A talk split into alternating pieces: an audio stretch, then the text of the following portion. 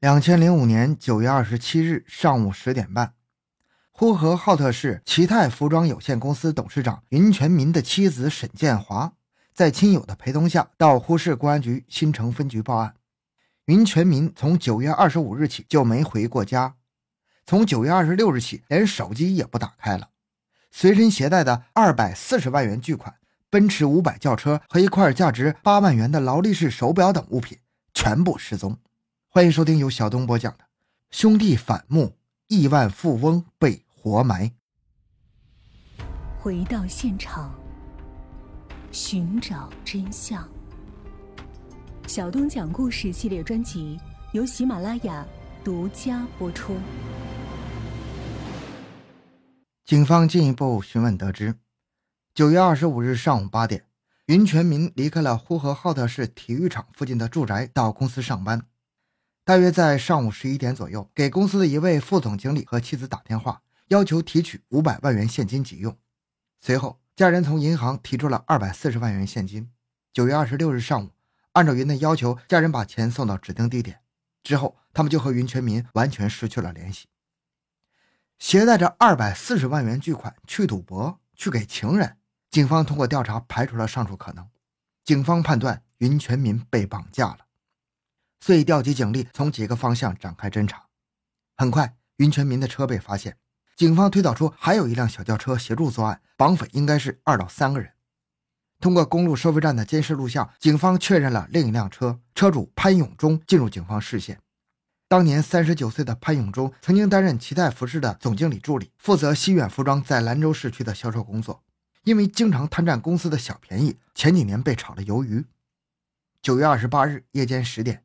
警方秘密拘审了潘永忠，并依法搜查了潘的住宅，在菜窖等处共搜出一百零一万元现金。在铁证面前，潘向警方交代了伙同刘志军绑架勒索并杀害云全民的全过程。九月二十九日凌晨五点，在犯罪嫌疑人潘永忠的指认下，警方在呼市幺幺零国道附近的一片小树林里挖出了云全民的尸体。并陆续找到了云全民随身携带的劳力士手表、两部手机，还有装有五千多元现金的皮夹。十月五日零点，警方又将逃匿在包头市东河区一处民宅的刘志军缉拿归案。与此同时，涉嫌包庇罪的刘志军妻子与姐姐也被警方刑拘了。云全民出生在内蒙古呼和浩特市郊区的一个普通的蒙古族家庭。他凭借着自己的努力，一九八七年走上工作岗位，多次获得荣誉称号，成为业务骨干。一九九三年，面对充满商机的市场经济大潮，云全民认准了服装市场的广阔前景，毅然走上了艰辛却是辉煌的创业之路。他在借鉴吸收国内外先进技术经验的同时，大胆创新，创出了适合北方人体的西裤版型。他将西裤的名字取为西远，并于同年创立了奇泰服装公司。三年之后。云全民的公司就拥有了近千万的财产。这个时候，云全民又将目标瞄向了集团化发展。这时，他迫切需要一个能为他分担重任、并肩作战的合作伙伴。潘永忠就是在这个时候在云全民公司做了二把手。在云全民和潘永忠的精心策划下，西远西库开始在内蒙古自治区内外打开了市场，在一九九七年实现了利润翻番。不久。齐泰服装公司创建了西远工业园，开始步入了规模化发展。西远西裤占领着中国北部、西部的大部分西裤市场，财源滚滚而来。然而，在富贵之后，云全民和潘永忠的关系却变得微妙起来。因为当时齐泰服装公司还没有实行股份制，云全民掌握着公司的财政和人事大权。潘永忠虽然在公司做着副总经理的职位，但实际收入远远不能和已经拥有巨额财富的云全民相提并论。讲到这儿，潘永忠开始愤愤不平。云全民也察觉到了潘永忠的变化。一九九八年底，云全民特地在家摆宴请潘永忠。期间，云全民向潘永忠许诺，如果明年公司的销售利润额再翻一番，我就将纯利润的百分之五奖励给你，并给你配齐别墅和轿车。那个时候，西远西库每年的销售额都在上浮。面对着云全民的许诺，潘永忠大喜过望，开始死心塌地地为云全民卖命。一九九九年初，潘永忠受命去甘肃兰州开拓新的市场。为了业务翻番，他竭尽全力，甚至顾不上去呼和浩特看望身怀六甲的妻子，把所有的心思都用在了业务上。在兰州，他将自己几年来从公司得到的工资、红包，包括部分积蓄，都投入到了生意中。与此同时，潘永忠曾要求云全民签一份协议，对自己的利益做出约定，但是云全民却迟迟没签，这在潘永忠的心里埋下了阴影。在这期间，他听到了种种传闻，有人暗示潘永忠，云全民把你发配到兰州，目的就是架空你。这种传闻越来越多，加上云全民一直没有签给潘永忠好处的协议。潘永忠在心里打起了小算盘，他开始试图获得更多的利益。但是潘永忠的小动作很快被云全民发现了，于是他制定了一套奖惩外派人员的制度。但是在潘永忠看来，这种制度是专门针对他设立的。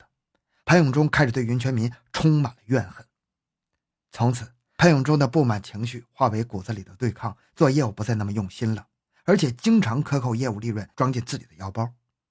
云全民知道之后，将潘永忠召回呼和浩特，狠狠地批评了一顿，并警告他：如果下次再有类似的情况发生，一定不会再念兄弟之情。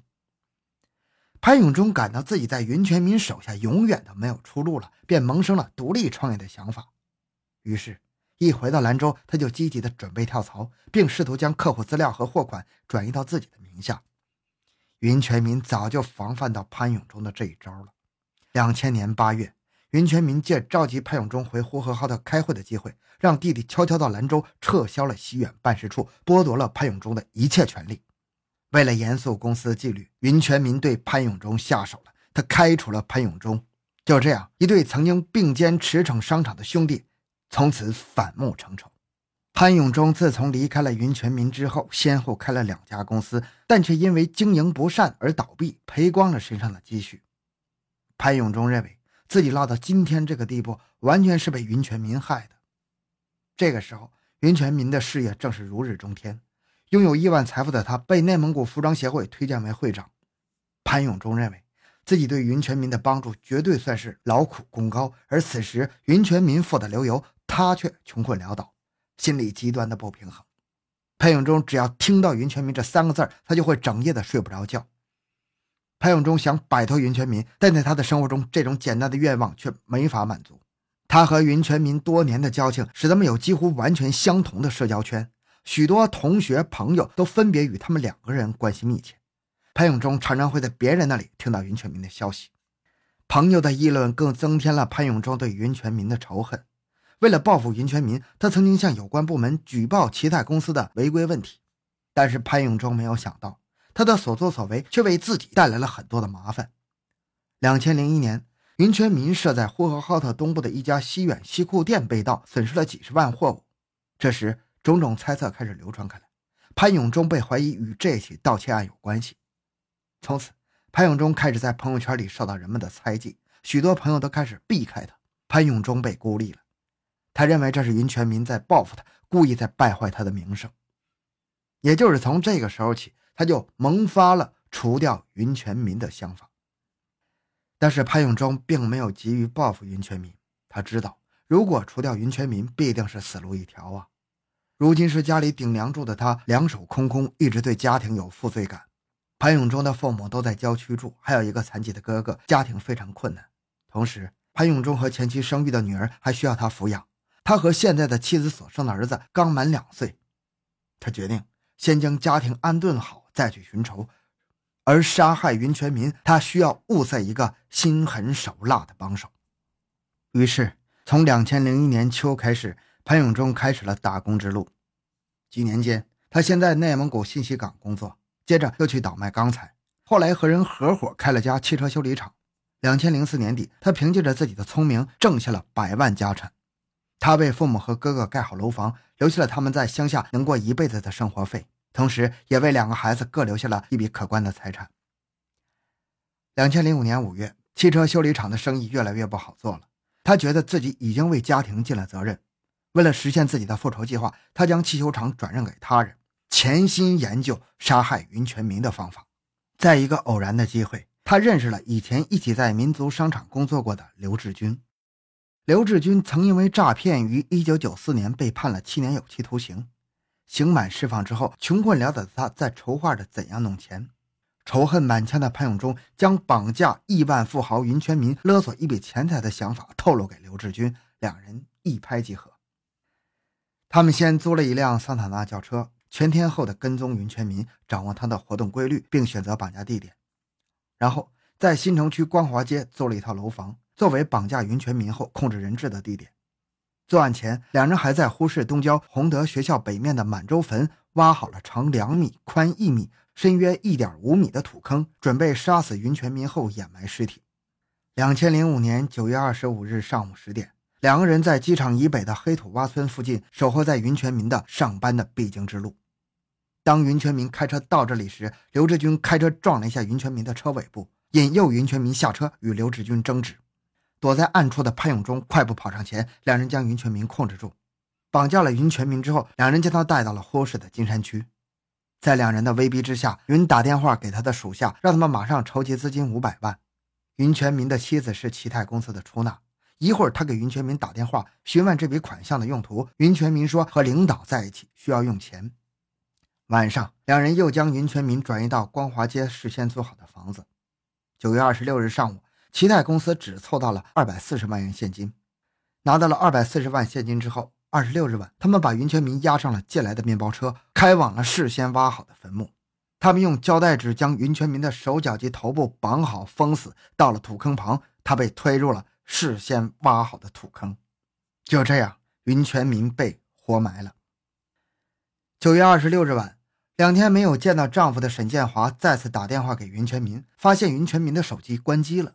不祥的预感在沈建华的心头升起。二十七日上午十点半，沈建华在亲友的陪同下到公安局报案。这就是整个案件的经过。好，这个案子就讲到这里。小东的个人微信号六五七六二六六。感谢您的收听，咱们下期再见。